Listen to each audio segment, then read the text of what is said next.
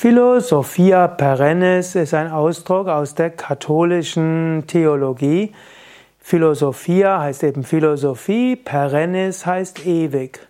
In der katholischen Religion ist durchaus angelegt, dass nicht nur zur Zeit von Jesus die höchste Wahrheit offenbart wurde, sondern auch zu anderen Zeiten.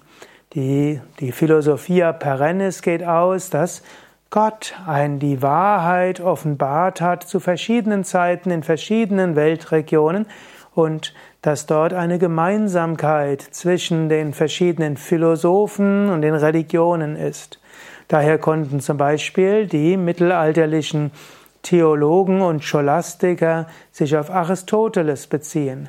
Aristoteles war sicherlich kein Christ, er lebte ja 300 ja über 300 Jahren vor Jesus Christus, aber die christlichen Scholastiker des Mittelalters haben sich auf Aristoteles bezogen und haben gesagt, ja, er steht auf der Basis der Philosophia perennis. Oder als die Jesuiten nach China gekommen sind, um dort zu missionieren, ja, schon im Mittelalter, Dort haben sie nicht einfach nur gesagt, ihr seid alle unwissend, sondern sie haben gesagt, ja, auch Konfuzius steht auf der Basis der Philosophia perennis, aber natürlich Jesus hat das Ganze am besten ausgedrückt.